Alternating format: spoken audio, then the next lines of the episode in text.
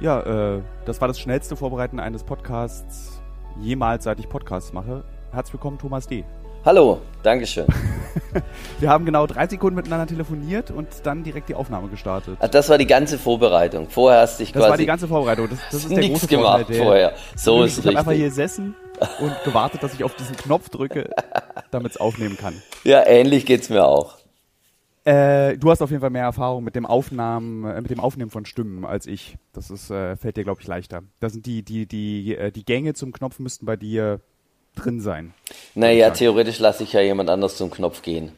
Und deshalb, Oh, ah, ja. wenn ich jetzt alles selber machen muss, kam ich doch auch ein bisschen an die Grenzen meiner technischen Fähigkeiten.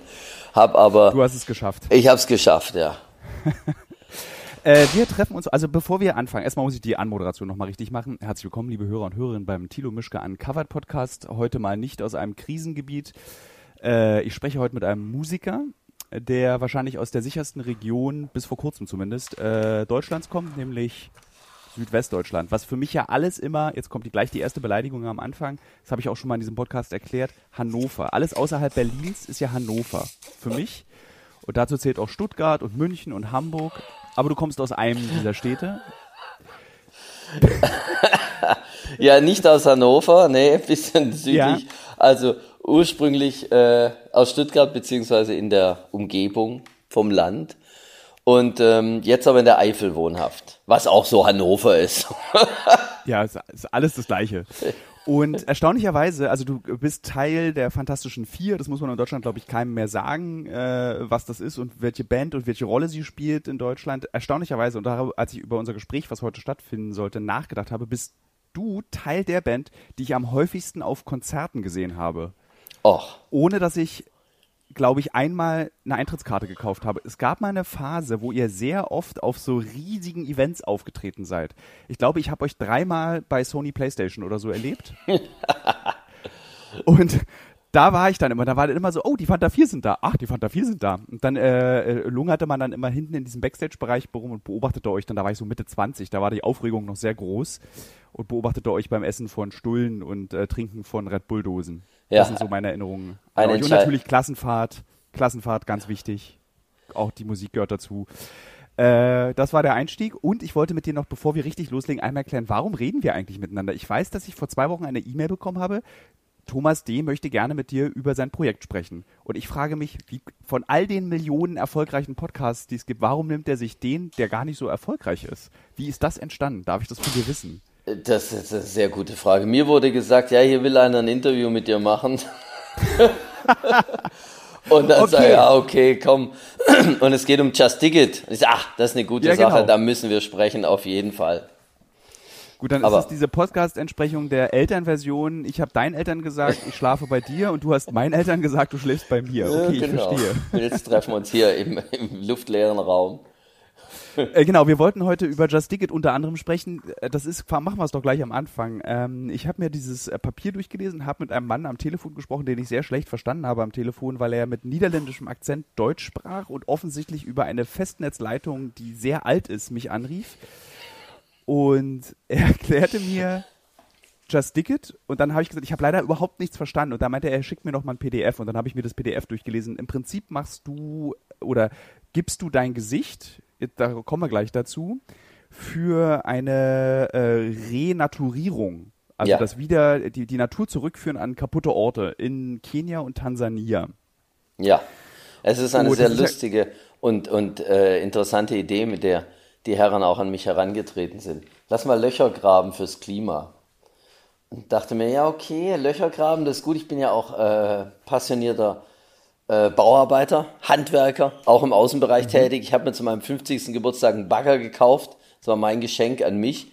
Und der, da bin ich ja prädestiniert, weil was mache ich denn anderes als Löcher graben den ganzen Tag? Aber nein, es geht nicht darum, hier Löcher zu graben, um dann danach den Kopf in selbiges zu stecken, sondern die Klimakatastrophe irgendwie abzuwenden, indem man in Regionen, wo es tatsächlich auch regnet, aber sehr heiß ist und damit das Wasser auch sehr schnell verdunstet, Löcher gräbt, und zwar tatsächlich ganz einfach mit einer Schaufel. Die sind auch nicht sehr groß, aber das nächtliche Tauwasser und das Regenwasser sammelt sich in diesen Löchern und da Samen eh in diesem Boden sind, wächst tatsächlich in, in Wüstenregionen dann ähm, das Grün Und durch mehr Grün fällt wieder mehr Regen und damit äh, können wir tatsächlich das Klimaproblem, sagen wir mal, äh, dem entgegengehen. Auf eine ganz einfache und simple Methode. Ich musste das auch mal recherchieren, weil ich habe es ja nicht geglaubt. Das ist so ein bisschen wie QVC. Plötzlich soll dieser äh, Staubsauger alles können und auch nass wischen und am Ende muss man nicht mal selber bedienen. Ich sage, das kann doch nicht sein, aber die Lösung scheint so einfach und tatsächlich sehr effektiv. Und da habe ich gesagt, da will ich unbedingt dabei sein. Und äh, da haben sie mich genommen und auf irgendwelche Plakate und im Internet verteilt. und ich weise äh, darauf hin, dass man mit Spenden äh, helfen kann, unser gesamtes Weltklima zu verbessern, indem man Löcher graben lässt. Ich habe ja tatsächlich dieses, äh, das können wir eigentlich mal machen. Ich äh, habe mit den äh, Hörern und Hörerinnen dieses Podcasts ein Deal gemacht, dass wenn ich Werbung in diesem Podcast schalte, der finanziert, dass Leute diesen Podcast hübsch machen und dass man ihn hören kann, spende ich diese Einnahmen immer. Also man könnte einfach sagen, die nächste Werbeeinnahme spende ich Just Ticket. Das Ach, können wir an dieser Stelle einfach schon mal machen. Ja. Es gab auch eine ganz verrückte Zahl in diesem PDF, irgendwie 37 Prozent, was eine unglaublich spezifische Angabe ist, ist der Beitrag oder wäre der Beitrag, wenn wir überall diese Löcher äh, graben würden zum Schutz des Klimas. Das ist so ein bisschen so wie im Geschichte-Leistungskurs, wenn der Geschichtslehrer gesagt hat, circa 1653. Und dann habe ich mich immer gefragt, wie, also so, warum steht da jetzt circa? Weil spezifischer kann man eigentlich gar nicht sein, wenn man vom 16. Jahrhundert redet. Und diese 37 Prozent sind auch sehr spezifisch, finde ja, ich. Wer das wieder Aber ausgerechnet hat. Mir haben sie gesagt, sind 37,4 Prozent natürlich. Circa. hätte circa 37,4 Prozent. Und überall, wo eine 4 drin ist, da fühle ich mich dann sofort, äh, da muss ich mitmachen. Ja, ja, wer das ausrechnet, ne, das sind natürlich auch immer äh, die Wissenschaftler. Allerdings haben sie auch Erfahrungswerte und äh, haben es wohl schon festgestellt, dass es dort dann mehr regnet und kühler wird. Aber ob das 37 oder 39 Prozent sind, da würde ich jetzt meine Hand auch nicht ins Feuer legen für.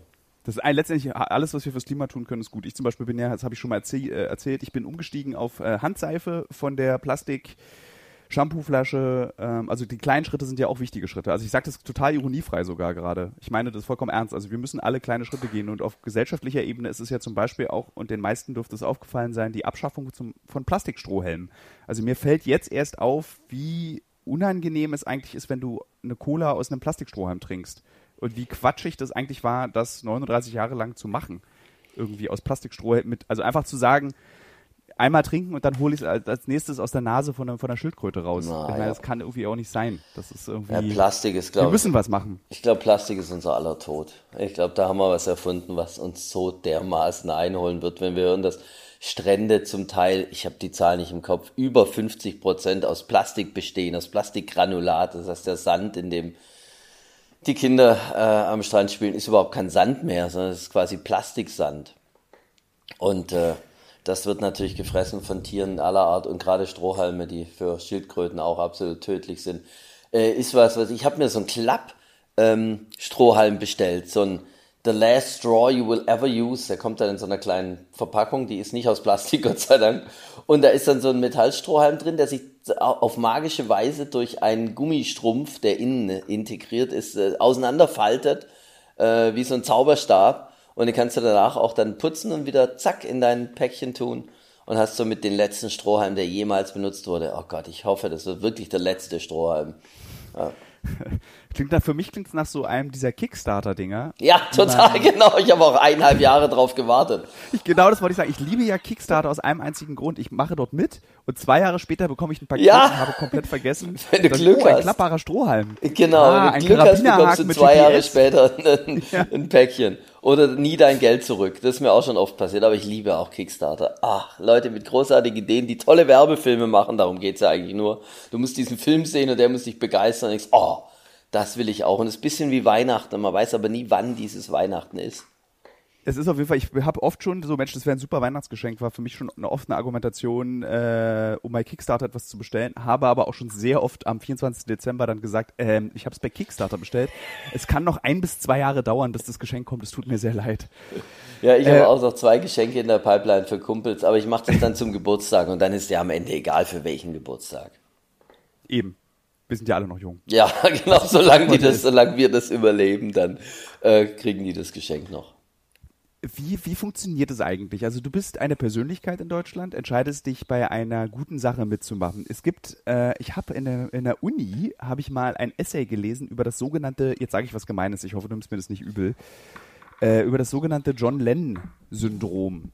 Dass wenn man sehr bekannt ist und sehr viel erreicht hat in seinem Leben, irgendwann und noch nicht zu alt, irgendwann sagt, ich muss jetzt noch mehr machen und dann, John Lennon hat dann eben den Weltfrieden ausgerufen und das daran ließ sich dieses, ähm, ich meine das wirklich völlig ironiefrei, äh, daran hat, lä lässt sich dieses John Lennon-Syndrom eben messen, dass du Zeit hast, viel erreicht hast, eigentlich schon vielleicht sogar zu früh alles erreicht hast, weil du dann nicht so, hm, was mache ich denn jetzt als nächstes?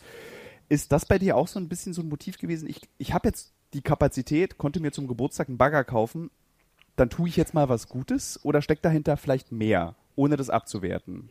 Nee, bei mir war es eigentlich schon immer ein äh, Bedürfnis, ähm, zum Teil einfach dieses Zurückgeben, was wir alle nehmen für unser so tolles Leben. Und ähm, der Wunsch, äh, einfach irgendwann mal Vegetarier geworden, weil ich dachte, ich will nicht, dass Tiere für mich sterben. Was ist das für ein Konzept? Ja, entweder ich muss sie selber umbringen und da ich da echt Schwierigkeiten mit habe, äh, werde ich sie einfach auch nicht mehr essen. Und das ist eine ganz private, persönliche Entscheidung.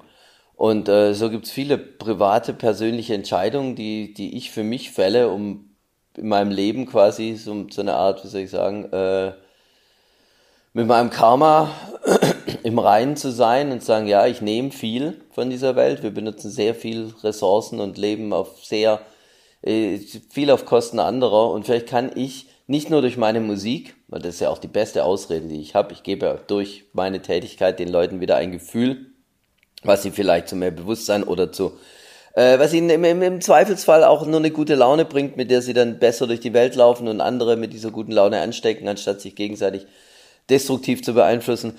Aber darüber hinaus will ich natürlich im Privatleben auch sagen, ich, ich will, weiß ich nicht, ich will das nicht an meinem, an meinem Fuß, an meinem CO2-Fußabdruck hängen haben. Und äh, dann bin ich prominent. Okay, und jetzt kommen Firmen auf mich zu und die sagen, hey, hier, wir arbeiten für den Tierschutz, mach doch mal, oder hier, die Natur braucht deine Hilfe und so weiter. Und ähm, dann gibt's, finde ich, eine Gefahr, dass man sagt, ja, guck mal, der D, das ist dieser Vorzeigegrüne, also dieser Vorzeige-Hippie oder dieser Vorzeige-Weltretter, und der, der stellt sich jetzt vor jede Firma, die irgendwie ein bisschen, ähm, bisschen Hilfe braucht Deshalb wähle ich das schon auch sehr stark aus, aber dann gibt's immer wieder Projekte oder Anliegen, die an mich herangetragen werden, wo ich einfach weiß, oh mein Gott, da kann ich nicht, ich kann mich da jetzt nicht raushalten. Ich muss meine Popularität, meine Stimme, meine Bekanntheit dafür einsetzen, dass die Leute, die daran arbeiten, diese Zustände zu verbessern, ob für die Tiere oder für die Natur oder auch für die Menschen, ähm, dass die gehört werden, weil am Ende sind die Helden für mich die, die jeden Tag in ir irgendwo sitzen und Leute anrufen und sagen, ey, so geht's nicht weiter mit deiner Massentierhaltung oder hasse in die Vollmeise den, den Regenwald abzuholzen und so weiter, die sich einsetzen für ähm, Mensch, Tier und Natur. Und ich bin ja dann quasi nur so eine Art Amplifier, so ein Sprachrohr, so ein, so ein, mhm. so ein, so ein, so ein Looking Glass, äh, so ein Vergrößerungsglas, indem ich dafür sorge, dass, oh, guck mal, das ist ja der D und dann lesen die Leute vielleicht, um was es geht. Und damit ist der Sache an sich geholfen. Und wenn das mein Beitrag ist, der ist wirklich sehr einfach. Es war einen Tag drehen hier auf dem Hof bei mir, die sind ja zu mir gekommen, freundlicherweise, wir haben ein paar Fotos gemacht und ein paar Videos gedreht. Und jetzt gebe ich hier mal ein Interview. Oder sag da Nein zu einer Fernsehsendung. das ist dann alles, was ich, was ich dann noch äh, mache. Und der Effekt, ähm, wie der Holländer, äh, mit dem du auch gesprochen hast, mir auch schon bestätigt hat, hat also wirklich funktioniert auch. Denke ja immer selber, naja, wer, wer, wer, wer spendet für Löcher in Afrika? Aber Gott sei Dank gibt es doch Menschen, die auch über den Tellerrand hinausgucken und sehen, dass alles auf dieser Welt zusammenhängt. Und das ist natürlich äh, Aufforstung zum Beispiel des Waldes in Deutschland eine wunderbare Sache ist, äh, woanders dann aber vielleicht sogar noch mehr bringt oder äh, in, in, überall auf der Welt, sage ich mal, das getan werden muss, was insgesamt dem Klima hilft. Und wenn es in dem Fall in ähm, trockenen, heißen Regionen Löcher graben ist, dann, dann kann man dafür auch mal eine Mark locker machen. Und so ist mein Job eigentlich eher dieses, ne, darauf hinweisen, den Fokus ein bisschen oder die Aufmerksamkeit zu erregen für Projekte, die wichtig sind, die aber sonst vielleicht hinten runterfallen oder nicht so in die Öffentlichkeit kommen.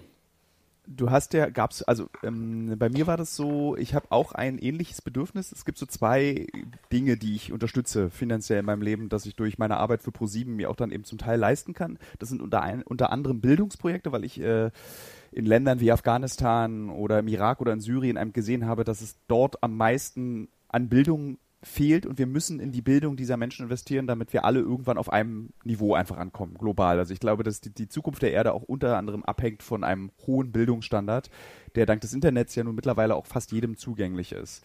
Und das zweite sind äh, junge Maler, also Künstler, die ich unterstütze. Das zweite ist eher ein Privathobby, das erste hat eher eine größere Sache. Aber eben diese Erlebnisse in Syrien, Irak, Afghanistan, äh, im Kongo, also in Krisengebieten dieser Welt, hat dazu geführt, dass ich das Bewusstsein entwickelt habe, ich muss mich kümmern. Gab es bei dir auch so eine Art Initiationserlebnis, also als du Vegetarier zum Beispiel wurdest. Da kann ich mich dran erinnern, da gab es auch eine relativ große Debatte, über die du bestimmt nicht gerne redest, äh, um, um diese Bekanntgabe deines Vegetarismus.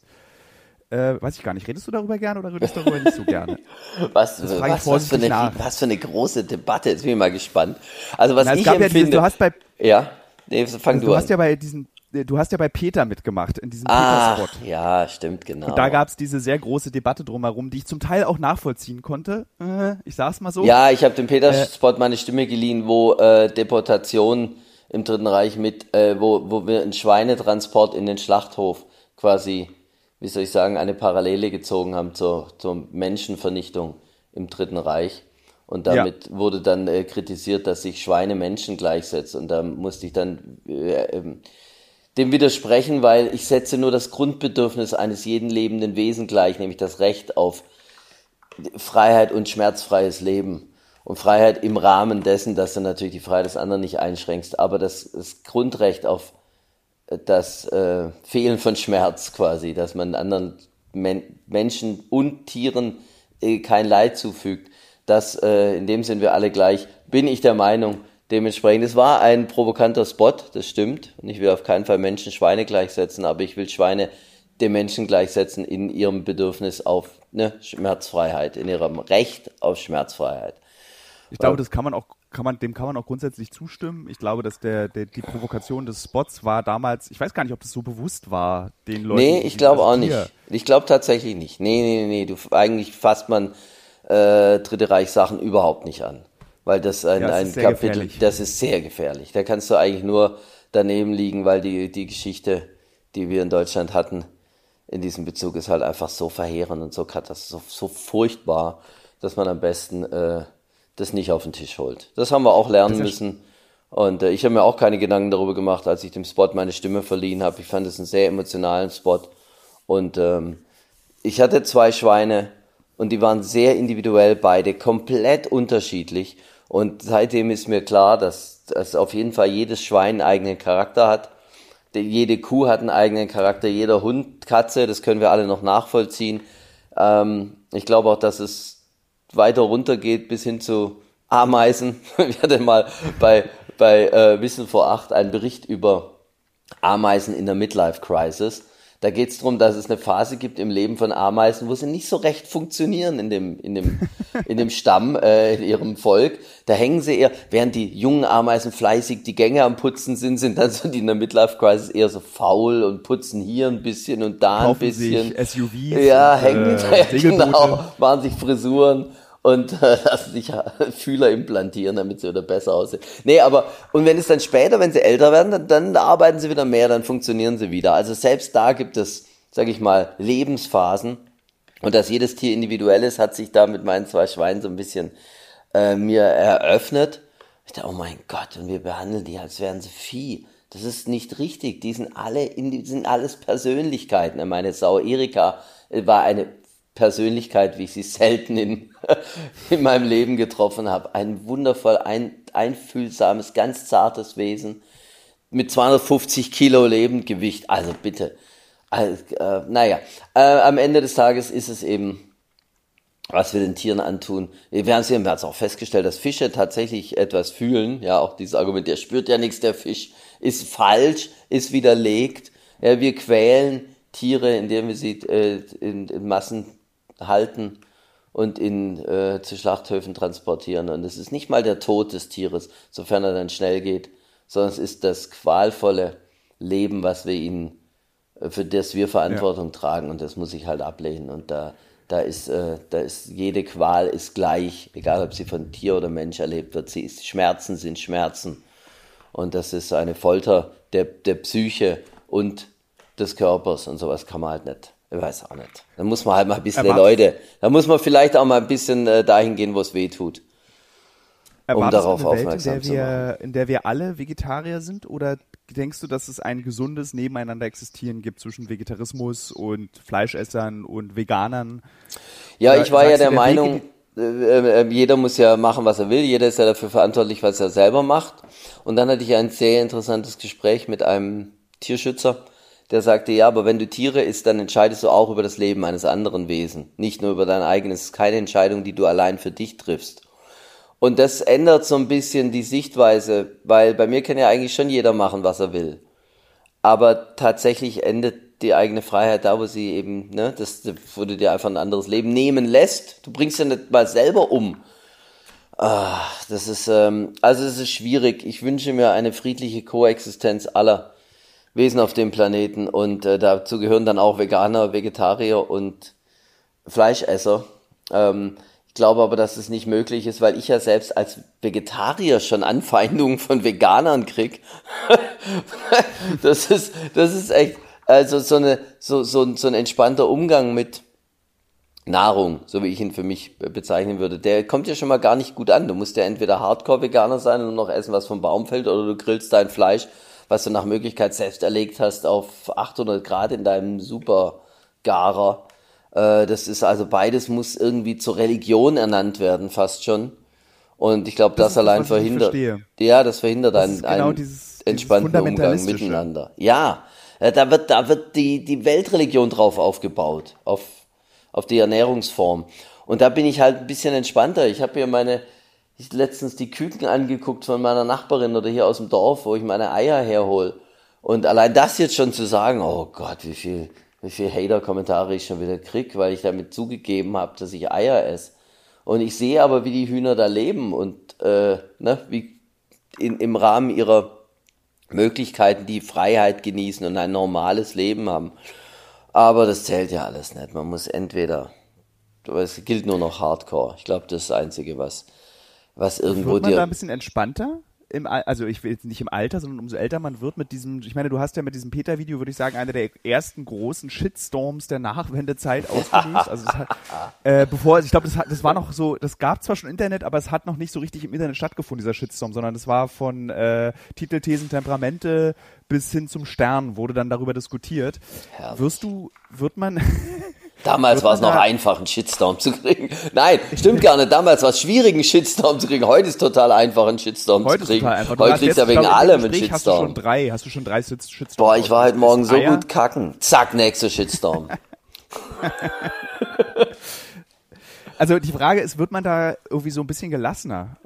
Weil äh, so, ja, es ist irgendwann ja. denkst du so, ich, ich ziehe mein Ding durch, ich bin äh, für, für das Graben von Löchern in der Welt, damit das Klima besser wird, ich esse ein Ei, obwohl ich Vegetarier bin und mich für das Recht der Tiere, warum ist der Hennenhintern nicht irgendwie, warum darf ich da, also dieser, der wird, also das ist ja so eine Debatte eben, du kannst kein Vegetarier sein, aber Eier und Butter und Honig essen. Ja. Das sind ja auch Leiden, was du dem, also das ist, ich bin kein Vegetarier, also ich, von mir kommt jetzt nicht die Belehrung, was du darfst und was du nicht darfst. Ich bin ganz still, mhm. weil ich äh, lustigerweise aber in den, durch Tönnies nochmal ausgelöst, ähm, tatsächlich Alter Schwede. darüber nachdenken. Und das Krasse ist, meine Oma äh, hat nach einem Beitrag im RBB, das ist Berliner Fernsehen, über Putenbrüste aufgehört, Puten zu essen. Weil sie meinte, das kann nicht sein, diese armen Viecher, das kann ich nicht mehr essen, weil diese Putenbrust wird dir ja immer so als die gesunde Wurstalternative verkauft. Mhm. Und wenn du dir aber mal anguckst, wie so eine Pute gezüchtet wird, dann kann das nicht gesund sein, was du dort isst.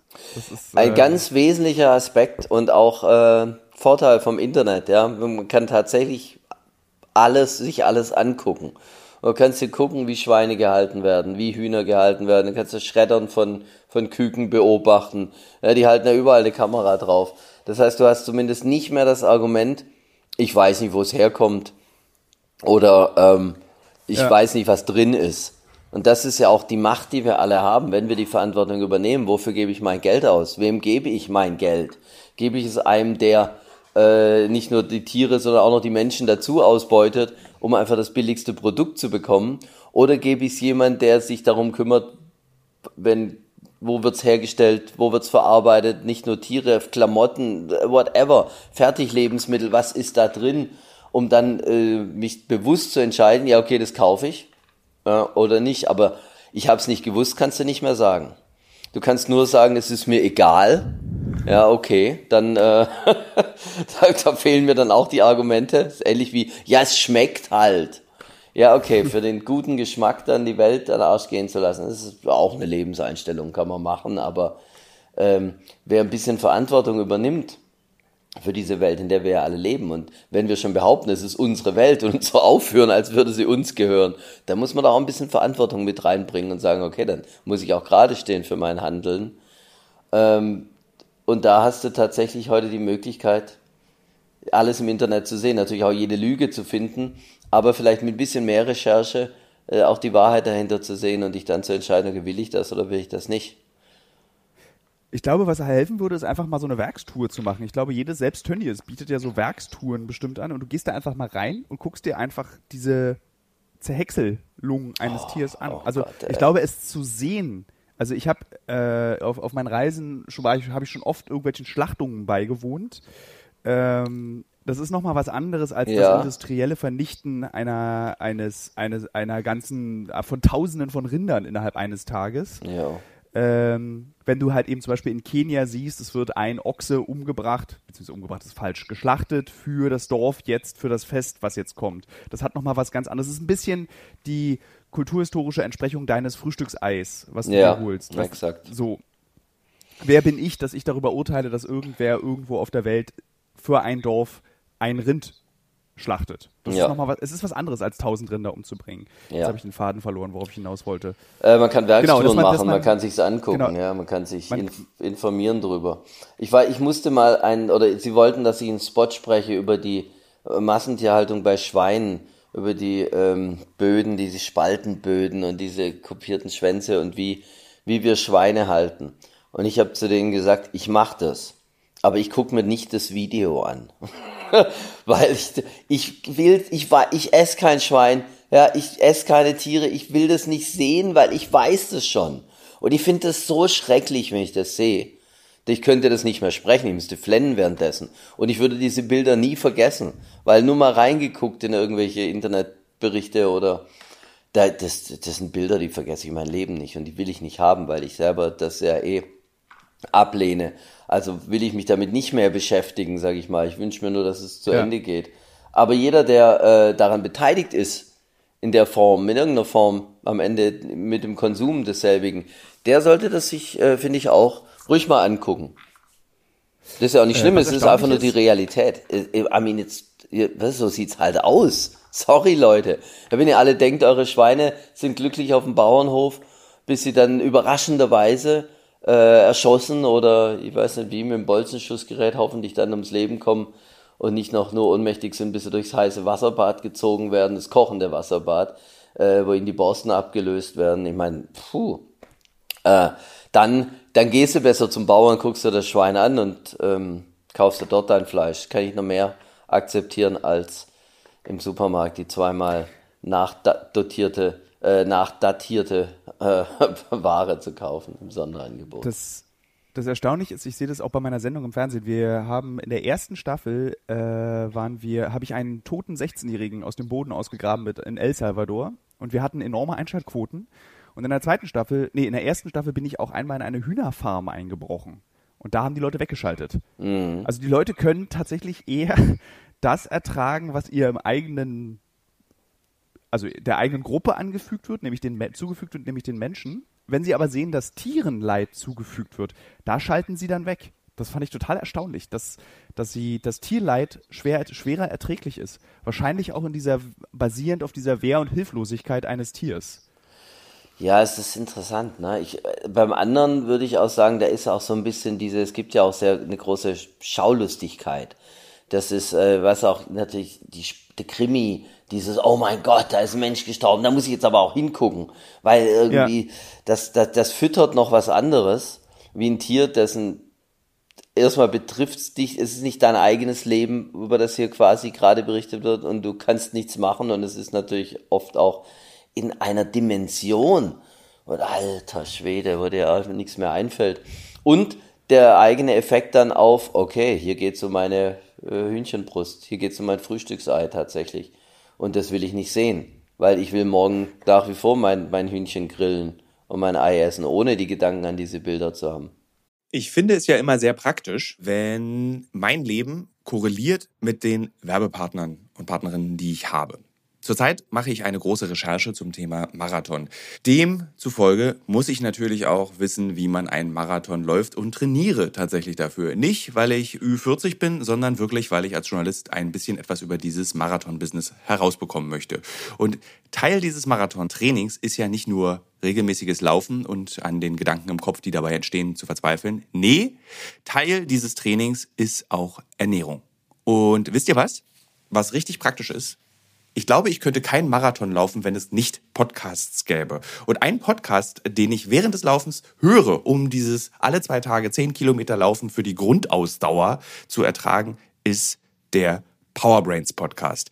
Powerbrains, das Sporternährungsquiz powered by Powerbar ist ein Podcast, in dem es um Ernährung geht, aber nicht langweilig, sondern da werden Fragen geklärt, wie ob Magnesium zum Beispiel gegen Muskelkrämpfe hilft.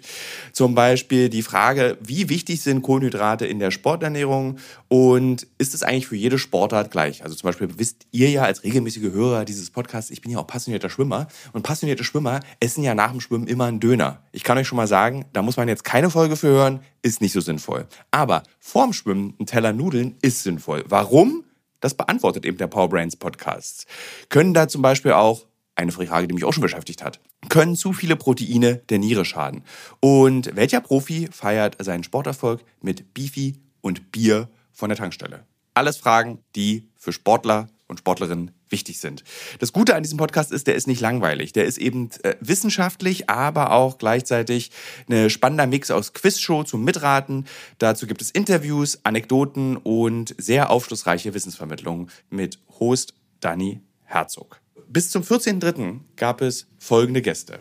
Der Ironman-Gewinner und Triathlet Sebastian Kienle, Legende Joey Kelly, TikTok-Fitnessstar Joe Wünsche und andere Gäste aus der Staffel sind René Adler, Otto Bulletproof, Jonas Deichmann, Imke Salander, Maren Schiller, die ich im Übrigen auch für die Recherche treffe, und viele mehr. Jeden zweiten Donnerstag erscheint eine Folge und ihr könnt es auch als Videopodcast gucken auf dem Powerbar YouTube-Kanal. Ja, ich würde sagen, wenn ich es beim Laufen höre, könnt ihr es auch beim Laufen hören oder wenn ihr die Innenseite eines Backofen reinigt oder wenn ihr Staubsaugt oder wenn ihr ähm, lange Pendelstrecken mit der U-Bahn habt, Straßenbahn oder im Auto. Egal. Es ist ein guter Weg, um die Zeit zu vertreiben. Es ist ein guter Weg, etwas über den eigenen Körper zu lernen. Seit wann bist du Vegetarier? Oh, ich glaube, ich habe mir mit 16 zum ersten Mal Gedanken darüber gemacht. Habe damals auch mit meinem Hausarzt gesprochen, so ein ganz, ganz äh, konservativen Hausarzt aus dem Vorort und der sagte mir, ja, ich denke daran, also ich so, ich denke daran, weniger Fleisch zu essen, wollte wissen, ob das gesundheitlich irgendein Problem ist und er so, ah, also kein Fleisch zu essen ist mit Sicherheit das Gesündeste, was sie machen können. What? Und das ist irgendwie, ne, das ist, das mal hochrechnen, 35 Jahre her. da war ich sehr erstaunt, wirklich. Und ich habe dann auch noch Fisch gegessen lange Zeit oder länger und ich glaube, ich habe so mit 19, 20 dann endgültig aufgehört. Äh, dann warst du aber damals, das war, war dann mal 1920, das muss dann so Anfang der 90er gewesen sein, da warst du aber noch ein Exot. Das war dann noch sehr Ja, ja, glaube ich. Das ne? war nicht, äh, genau, das war nicht so. Da war Vegetarier, war das, was jetzt quasi das Vegan ist, wenn man so will. Wenn überhaupt, aber überhaupt noch nicht. Es war schon exotisch und außergewöhnlich und die Frage, was willst du denn dann essen, wurde mir nicht nur von meiner Mutter gestellt, sondern es haben sich viele gestellt damals. Ich wollte gerade sagen, wie war, hast du dann deine Bandkollegen auch damit genervt oder bist du, warst du ein zurückhaltender Vegetarier oder warst du einer so, so wie ein Apple-Produkt? Allen nee, zeigen. Ich, nee, nee, ich bin tatsächlich schon immer so gewesen. Dachte, bei mir kann jeder machen, was er will und ihr könnt auch essen, was er will, was ihr wollt. Aber meine Bandkollegen waren von Anfang an so freundlich, dass sie dann in meiner Gegenwart oder mit mir zusammen, wenn wir zum Beispiel am Produzieren waren oder haben uns irgendwo getroffen, um neue Musik zu machen und wir haben selber gekocht, dann wurde da auch kein Fleisch gekocht und gegessen. Das äh, rechne ich Ihnen sehr an. Wenn wir jetzt ins Restaurant gehen oder irgendwo auf Tour sind und da gibt's Catering, dann essen die natürlich, was sie wollen. Aber wenn wir allein unterwegs sind, zusammen, um uns als Band wieder zu finden oder kreativ zu sein, dann wird da auch komplett auf Fleisch verzichtet. Wie hält man eigentlich, also ich bin ein großer Radiohead-Fan und warte eigentlich wöchentlich darauf, dass die sich trennen und nie wieder Musik produzieren, äh, so Oasis-mäßig. Wie macht man das eigentlich als Fanta 4? Ich meine, euch gibt's jetzt seit 80 Jahren ungefähr, Ja. dass man irgendwie immer sich, also ich kann mir gut vorstellen, dass es auch große Konflikte gibt innerhalb der Band über so einen langen Zeitraum, insbesondere weil diese Freundschaften ja, also es beginnt wahrscheinlich als Freundschaft, wird ein professionelles Verhältnis und Freundschaften verändern sich ja sehr, sehr stark im Leben. Ich habe das an meinem eigenen Freundeskreis gemerkt. Wie schafft ihr das, dass ihr als Band irgendwie über Jahr, Jahrzehnte funktioniert, ohne dass man mal hört, irgendwie, ihr habt euch Backstage geschlagen, der ist mit der Frau zusammengekommen, äh, Drogenexzesse, ihr seid so ordentlich. Wie macht man das? Ist das? Habt ihr das von Anfang an gesagt, weil ihr eben aus Hannover kommt? Äh, dass wir gesagt haben, wir sind einfach ordentlichere Leute, bei uns gibt's keine Allüren oder wurde einfach daran gearbeitet, dass man dann so, wir passen darauf auf, das ist eine wertvolle Marke, wir müssen sie gemeinsam schützen. Also, äh, das ist eine Frage, die haben wir uns auch oft gestellt tatsächlich. Und in der Ergründung unseres lang anhaltenden Erfolgs und unserer Freundschaft beziehungsweise unseres familiären Verhältnisses äh, kamen mehrere Punkte auf, die vermutlich alle so zum Teil richtig sind und ihrer Summe dann diese die Antwort ergeben. Also zum einen sind wir alle sehr harmoniesüchtig. Wir wollen uns nicht streiten. Ähm, was wahrscheinlich dem Musiker per se schon mal anhaftet, weil Harmonie ist ja auch was, was in der Musik erscheint. Und wenn man schöne Musik machen will, dann muss man harmonisch rangehen und harmonisch funktionieren. Also männermäßig wird einfach jeder Streit oder jede Meinungsunter oder jeder Unterschied einfach erstmal verdrängt und ignoriert. Dann ähm, sind wir keine klassische Band. Wir haben nicht die Aufteilung Bass, Gitarre, Schlagzeug, Gesang, weil der Hauptkonflikt entsteht, wenn man sich mal die Bands anguckt, meist zwischen Gitarrist und Sänger. Because the singers get all the pussies. Wie ich Ja. glaube, Eddie Murphy hat das sehr schön gesagt. Und die Gitarristen schreiben meistens die Songs. Also sie sind die Genies, aber der Sänger sahnt immer ab und kriegt die ganze Aufmerksamkeit. Und wir alle haben ja in allen Bands na, Chris Martin, Coldplay, ich liebe Coldplay. Wie heißen die anderen? Weiß doch ich nicht, Walter Schwede. Soll ich jetzt wissen, wie der, äh, der, der Bassist sieht noch sehr gut aus, ja. Der kriegt bestimmt auch ein paar ab. Aber generell kennst du, ähm, Anthony Kiedis. Ja, okay, ich kenne auch Flea. Gut, äh, da kenne ich natürlich auch John Frusciante von den äh, Chili Peppers, wobei ich mir schon mal nicht mehr sicher bin, ob der Frusciante oder Fruscante heißt, aber egal. Der ist eh schon seit Jahren nicht mehr dabei. Und ihr macht jetzt aber beim neuen Album mit übrigens. Okay, gut, dann sind die Chili Peppers eine Ausnahme. Selbst bei den Beastie Boys, obwohl es drei Rapper sind, weiß ich, da kenne ich alle drei Namen überhaupt nicht. Oder ich bringe sie immer durcheinander. Wer jetzt dieser Mike D und welcher von denen ist gestorben? Egal, ich, weil ich, ich, äh, ich wollte sagen, in einer klassischen Bandaufteilung gibt es den Konflikt zwischen den zwei Creative Masterminds und den Mietmusikern, sag ich mal, äh, böse. Äh, Wie, wie, Wort ist das denn? ja, ganz, ganz.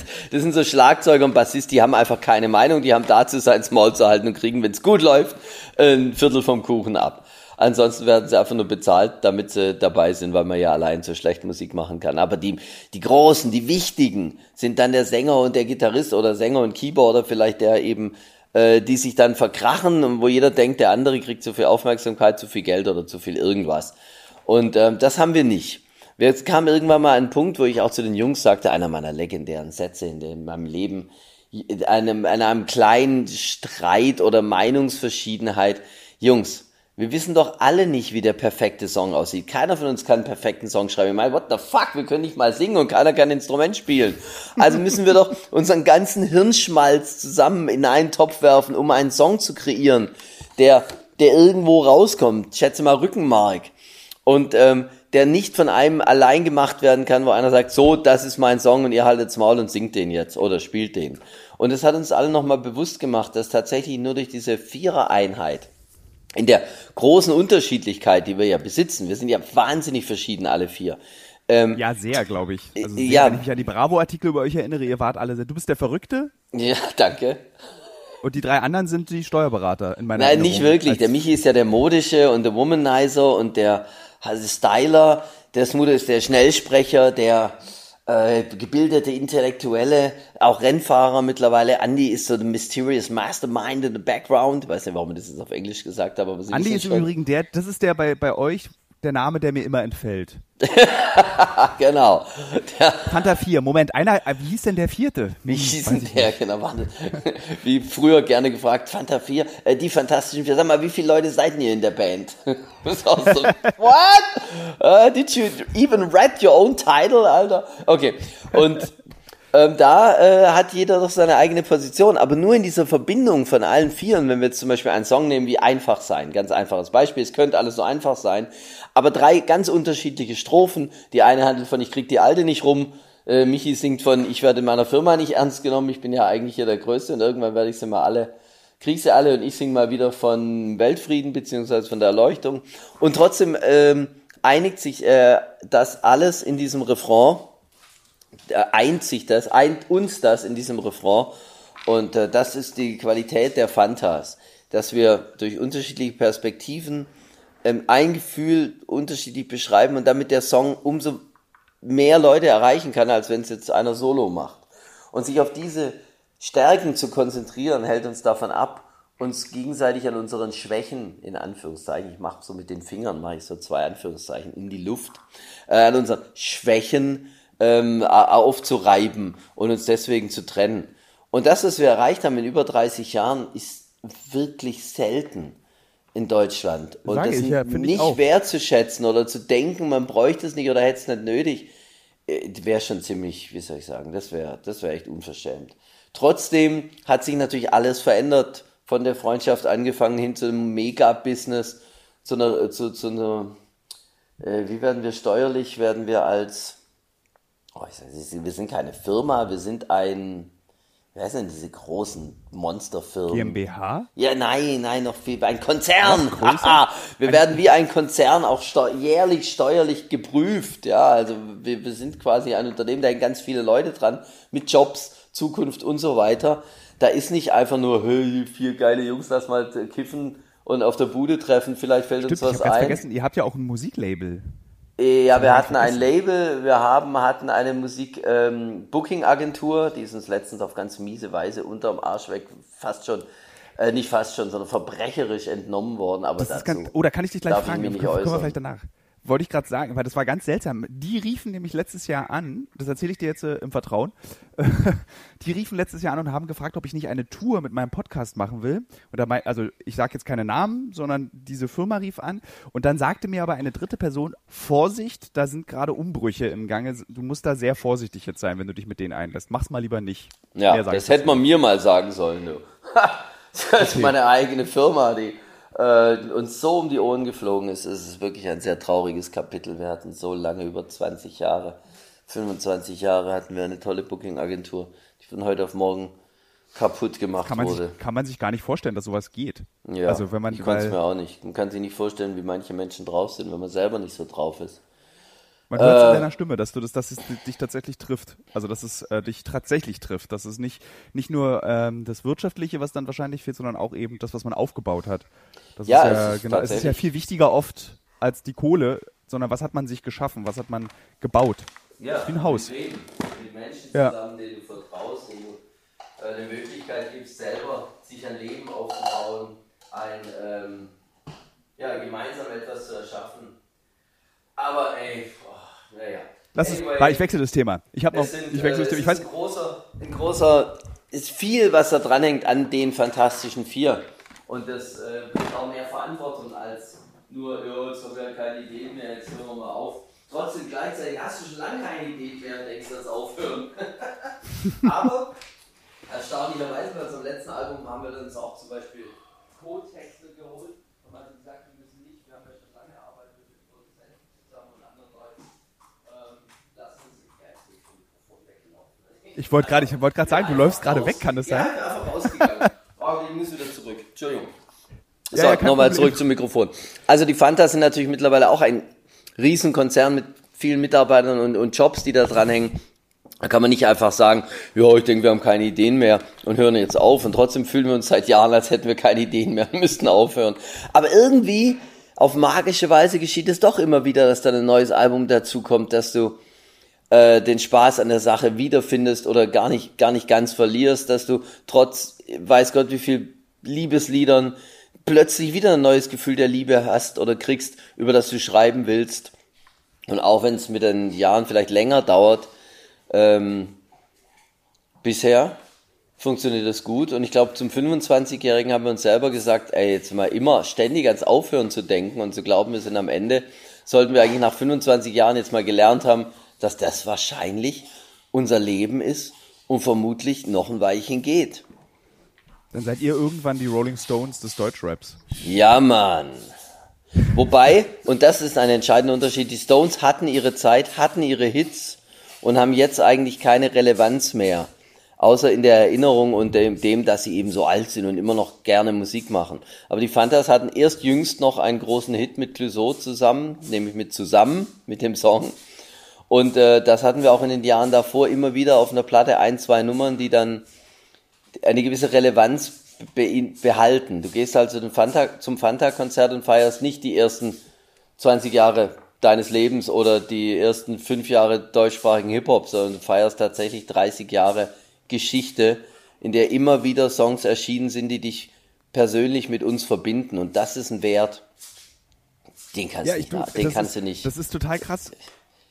Äh, ja. Für euch ist es ein Lied, ein Song, den ihr schreibt, aber ey, ihr müsst euch vorstellen, das, das seid ihr euch mit Sicherheit bewusst, wie viele Sommer von jungen Leuten immer diese Melodie, also wie oft zitiere ich in der Sehnsucht nach meiner eigenen Jugend, ist es die da. Es wird so oft zitiert. So oft ziehe ich meine Knie, wenn ich ein bisschen betrunken bin, nach oben und tanze, wie keiner mehr tanzt. Ja, Mann, ja. Und das ist, das ist mehr, weißt du, ein Lied ah. ist es mehr als ein Lied, irgendwie ein Erfolg, Charts, Platin. Es ist halt einfach ganz viele junge Leute in Deutschland sind bewegt und haben verknüpfen Erinnerungen mit einer Melodie, mit einer Textzeile. Genau. Und das finde ich das Besondere. Genau, das ist, das, ist das, was Musik, Musik. Das ist das, was Musik machen kann, genau. Und wenn man dann fragt, kann Musik die Welt retten, haben die Hippies mit ihrer Musik die Welt gerettet oder was? Ich höre seit ich denken kann Marvin Gaye und seine Platte What's Going On und der singt mir aus der Seele und egal ob ich 16 war oder jetzt mit 50, denke ich, woher weiß der, wie es mir geht? Und warum ist dieses Gefühl jetzt so lebendig in diesem Moment, obwohl der Typ schon lang tot ist? Und hat er die Welt gerettet? Nein, aber er rettet mein Leben in diesem Moment. Er rettet meine Welt in einem Augenblick, wo ich Musik höre und mich so damit verbinde, dass einfach die Sonne aufgeht und du bist, du bist nicht allein, du bist, wirst verstanden, das geht anderen Menschen genauso.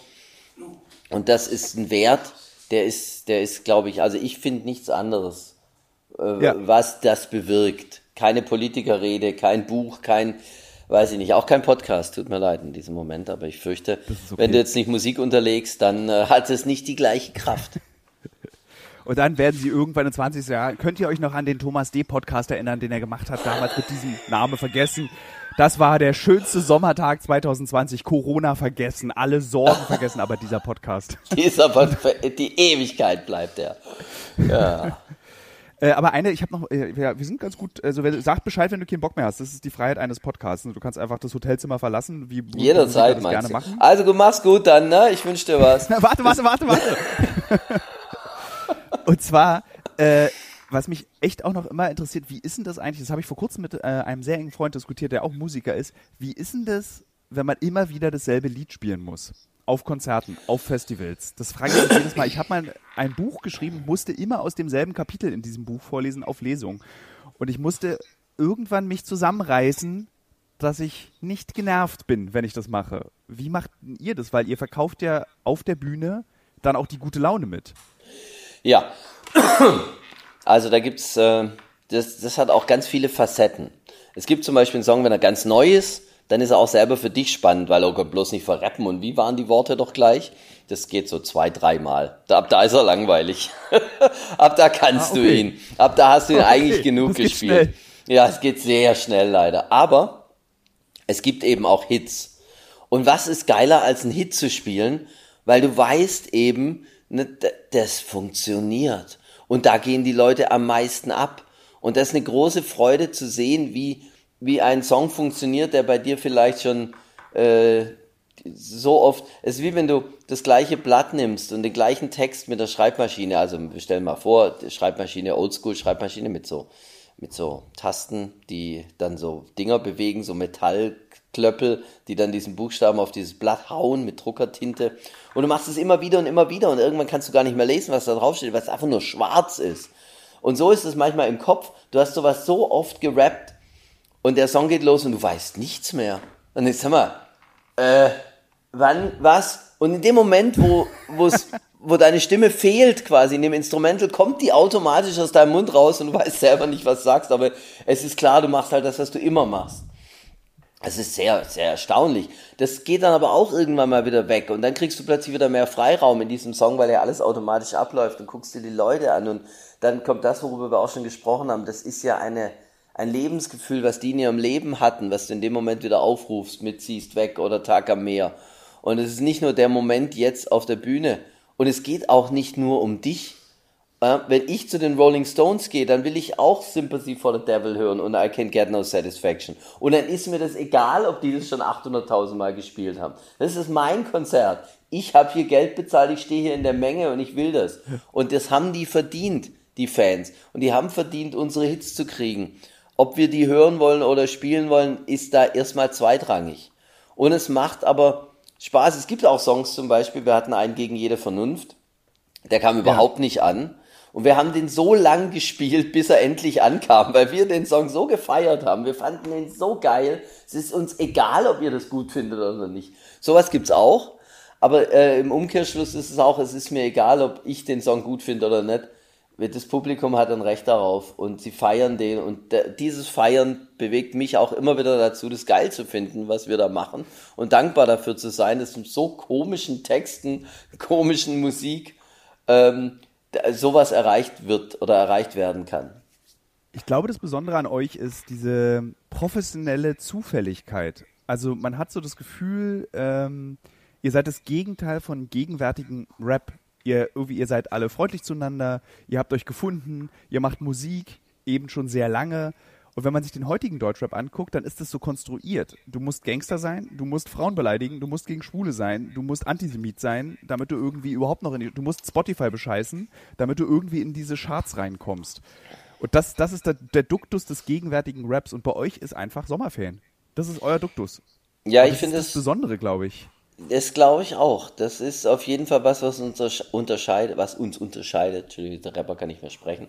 Aber ähm, es ist auch dadurch nicht klassischer Rap, obwohl wir ihn erfunden haben. äh, bescheiden, haben wir, bescheiden. ja, so bin ich. Haben wir früh schon gesagt, du nennst es wie du es willst. Ja, es ist vielleicht mehr Popmusik, als dass es Rap ist. Weil äh, natürlich ist es Sprechgesang, aber wir haben auch melodiöse Parts, wir haben halb gesungene Refrains, wir haben uns immer schon bemüht, irgendwo ein Maß an, dass man den Song hört und ihn verstehen kann. Also wir sind auch oldschool, was unsere Raps angeht. Das heißt, da wird auch wenig äh, auf Geschwindigkeit oder der, wir legen sehr viel Wert auf Inhalt. Und ich muss mich ja selber wundern. Wir haben eine Bewegung, kurz vor Corona war ja noch Greta ganz groß. Da gibt's Leute, junge Menschen, die setzen sich ein für diese Welt, die machen sich Sorgen um unsere Zukunft, um das Klima und so weiter. Und ich höre als Sprachrohr der Jugend, in wieder großen Anführungszeichen, die mhm. die Rapmusik ja darstellen soll, überhaupt nichts davon. Ich höre weiter eine, eine Kopie eines. Oh, jetzt laufe ich wieder vom Mikro weg, müssen wir jetzt sitzen. Ich höre weiterhin das ist eine. ein gutes Zeichen für ein gutes Gespräch. Das ja, ich will mich, mich bewegen, ich muss mich bewegen währenddessen. Ich höre weiterhin eine Kopie eines amerikanischen Vorbildes, das auch nach wie vor in, stehen geblieben ist seit Äonen. Ja, da geht's auch nur um, um monetäre Geschichten, um eine Vergrößerung der, der, des eigenen Penises ähm, verbale Beleidigungen von allen Andersdenkenden, die gerade diese Vielfalt dieser Welt ja ausmachen, wobei sich doch jeder Idiot darüber bewusst sein sollte, dass wenn wir alle gleich wären, äh, ist das Schlimmste, die Welt noch, die Welt schon längst am Arsch wäre. Insofern feiern wir doch bitte unsere Divergenz. Sagt man Divergenz? Ich glaube ja. Unsere Unterschiede. Diversität. Ah, Diver Diversity, let's celebrate it. Yes, boy. Und nicht einen auf, ihr seid anders, ihr seid äh, ich muss euch beleidigen, wo, wo ist denn da bitte ein, eine geistige Entwicklung zu sehen? Null sehe ich da. Ich höre ja lieber amerikanisch Rappen, selbst da geht's mir schon so wahnsinnig auf den Sack, dass die Typen, dass nur wenige etwas anderes zu sagen haben, außer dem Klischee und der ewigen Breittretung des Klischees. Ich verstehe, dass das Gefühl, ich äh, fühle mich jetzt auch so wie der, der erzählt, er hat Geld oder er hat Goldketten oder er hat Autos. Ich habe zwar das alles nicht, aber ich fühle mich in dem Moment, wo ich die Musik höre, auch so. Das kann ich verstehen. Okay. Ja. Äh, aber aber dass sich die Künstler da nicht in irgendeiner Form weiterentwickeln oder bewusst machen, dass es echt auch andere Themen gibt, das kann ich nicht verstehen. Es gab zwei äh, Rap-Songs, die mich sehr beeindruckt haben. Und zwar This is America, den kennst du bestimmt. Yeah. Von, wie heißt er denn? Äh, das ist dieser Schauspieler. Hier ist er, warte, ich, hab, ich google heimlich nebenbei und tue ähm, ja. Du musst jetzt mal schnell was sagen, damit du damit Childish Gambino. Genau. Und dann gab es noch einen anderen, den ich sehr lustig fand, der irgendwie so 20 Minuten geht von so einem Typen, der einen One-Night-Stand hat und mit einem kleinen Gehirn zusammen darüber singt, wie die Erde und die Evolution und Naturschutz. Ah, ja, ja, ja, Little Dicky. ja, das ist ganz toll. Und Großartig, ja. Die haben dann so, also ich habe, ich bin aus dem Rap zurückgetreten irgendwann, hab, ich, ich glaube, ich bin dann von euch auf die Sterne gegangen Mhm. Also fünf Sterne Deluxe und fand es so toll, weil die so gemein waren. Ihr wart immer so nett, die waren so gemeiner und dann war für mich vorbei der Rap. Und dann jetzt vor kurzem eben This is America und das, was, was du da gesagt hast mit dem Gehirn. Das fand ich ja. so. Und ich finde, das, diese beiden Songs machen das, was irgendwie eben Sprechgesang kann. Politisch sein, aber Humor dabei haben oder auch nicht. Bei This is America ist nicht, ist vollkommen humorbefreit und auch richtigerweise und irgendwie so diesen Horizont öffnen, die Welt öffnen. Und ich habe das Gefühl, wenn ich jetzt, jetzt klinge ich wie ein alter Mensch, wenn ich jetzt die moderne Rapmusik höre, dann ist es so, da sind es so eingeengte Welten, denen ich folge. Da ist es so, es gibt nur eben nur eine Richtigkeit in der Musik. Sei so wie ich und alle anderen sind Loser. Wer nicht ja. so sein will wie, und das finde ich irgendwie so traurig. Ken Kesey. Ken Kesey, ein ja. berühmter LSD-Nehmer in der, der eher der Hippie-Part von Timothy Leary, der ja mehr so der intellektuelle LSD-Nehmer war, der sagt ja von einer großen Kundgebung gegen den äh, Vietnamkrieg, ihr spielt hier deren Spiel. Das die setzen sich zusammen und marschieren und das ist genau das, was ihr auch macht.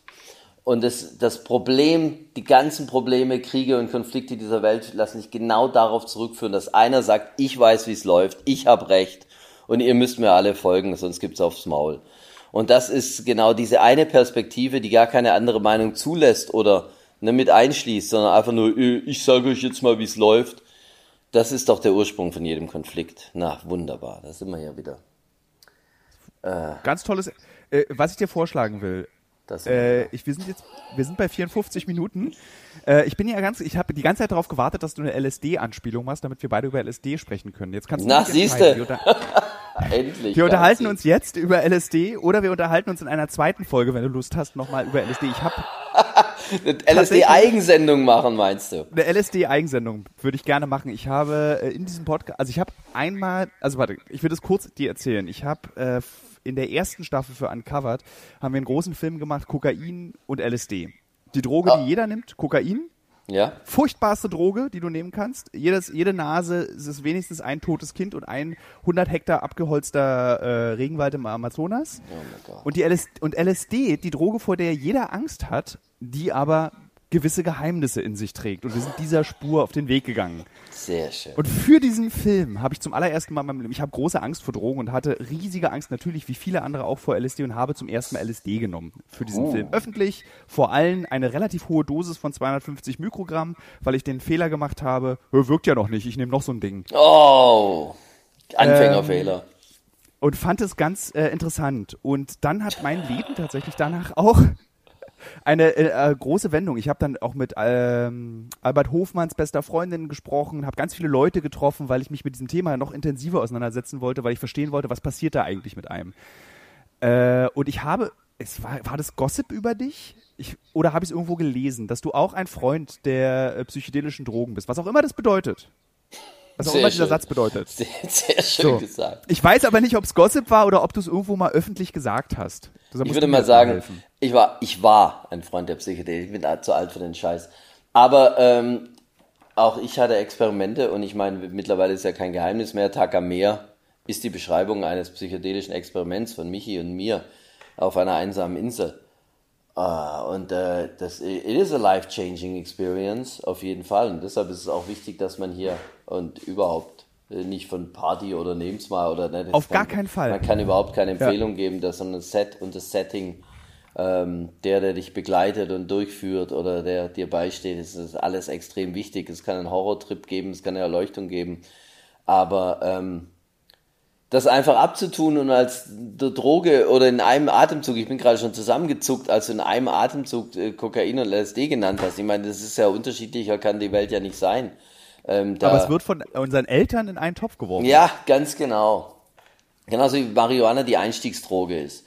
Und danach hängst du an der Nadel. Das sind alles so Verallgemeinerungen. Aber gebt dem Volk Alkohol und Tabak, damit es bloß irgendwie seinen Spaß hat. Das ist ja meine prinzipielle, grundsätzliche Falschheit, dass man eine Droge erlaubt und eine andere verbietet.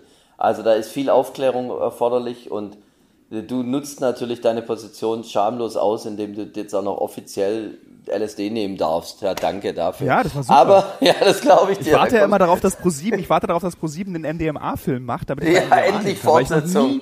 Ich habe noch, nie MDMA genommen und will es auch nur in professionellem Rahmen nehmen, aber ProSieben möchte keinen MDMA-Film. Oh, Mensch, du. Naja, es gibt Schlimmeres. Aber tatsächlich Aufklärung ist hier wahnsinnig wichtig und würde uns allen viel mehr helfen als Verteuflung oder äh, Stereotype, Ansichten. Ähm, ja, da, ja. da stimme ich dir zu. Vollkommen. Das Gespräch ging schneller vorbei, als ich dachte jetzt über LSD und. Aber ja, brauchen wir, vielleicht doch keine Sondersendung. Obwohl, wenn ja, dann reicht halt an. Ich rufe, ja, also pass auf, wir nutzen jetzt diese, wir sind bei Minute 58. Ich fand äh, dieses Gespräch überraschenderweise sehr zauberhaft, sehr schön. Ich dachte, das wird so ein, weißt du, das wird so ein Arbeitsinterview. Wir arbeiten das Thema des Umweltschutzes ab und dann haben wir beide noch ein bisschen Luft und dann reden wir über irgendwas. Aber nein, ich fand es tatsächlich sehr lebendig und sehr schön. Ich glaube Deswegen auch, wir haben Just Ticket fast nicht erwähnt. Doch, am Anfang. Wir haben, ja, haben wir direkt erfüllt. abgehakt. Also gut, Pflicht erfüllt. Nee, war ein schönes Gespräch. Danke dir. Fand ich auch. Äh, die Aufnahme schicke ich dir einfach und du schneidest es dann zusammen. Ich hoffe, dass das hier sieht Natürlich. gut aus auf meinem Bildschirm und ich denke mal, das kannst du verwenden. Da, äh, bis auf die zwei Mal, als du äh, mit der. Ja, ja, habe ich irgendwie den Raum verlassen. Ich weiß gar nicht warum. äh, dann wünsche ich dir noch einen schönen Montag und liebe Hörer, liebe Hörerinnen, äh, vielen Dank fürs Zuhören. Wir hören uns äh, nächste Woche mit. Habe ich noch keinen Gast? Entscheide ich spontan. Mach das. Vielleicht, reden wir, vielleicht rufe ich dich einfach. Ich ruf ja, ruf mich an, an und wir reden über LSD. Zweiten Teil so einer Sendung. Ich bin dabei. Tschüss. Bis dann, mach's gut. Ciao.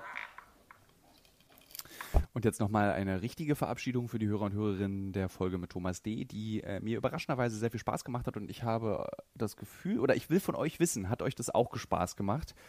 Und während ich Stopp gedrückt habe, habe ich mit äh, Thomas D. noch weitergesprochen am Telefon und am Ende haben wir gesagt, vielleicht machen wir wirklich eine LSD-Folge und deswegen frage ich euch, seid ihr bereit für ein LSD-Spezial oder könnte es sein, dass das das Langweiligste ist, was ich je gehört habe, weil über LSD reden wirklich furchtbar öde ist und wenn Leute darüber reden, was sie erlebt haben, ist es super öde, weil man eigentlich kaum nachvollziehen kann, was man dort erlebt hat. Aber ihr müsst mir es einfach sagen, schreibt es mir bei Instagram, ich höre euch zu und vielleicht ist die nächste Folge einfach mal wieder Michael Menzel und ich fahren an See.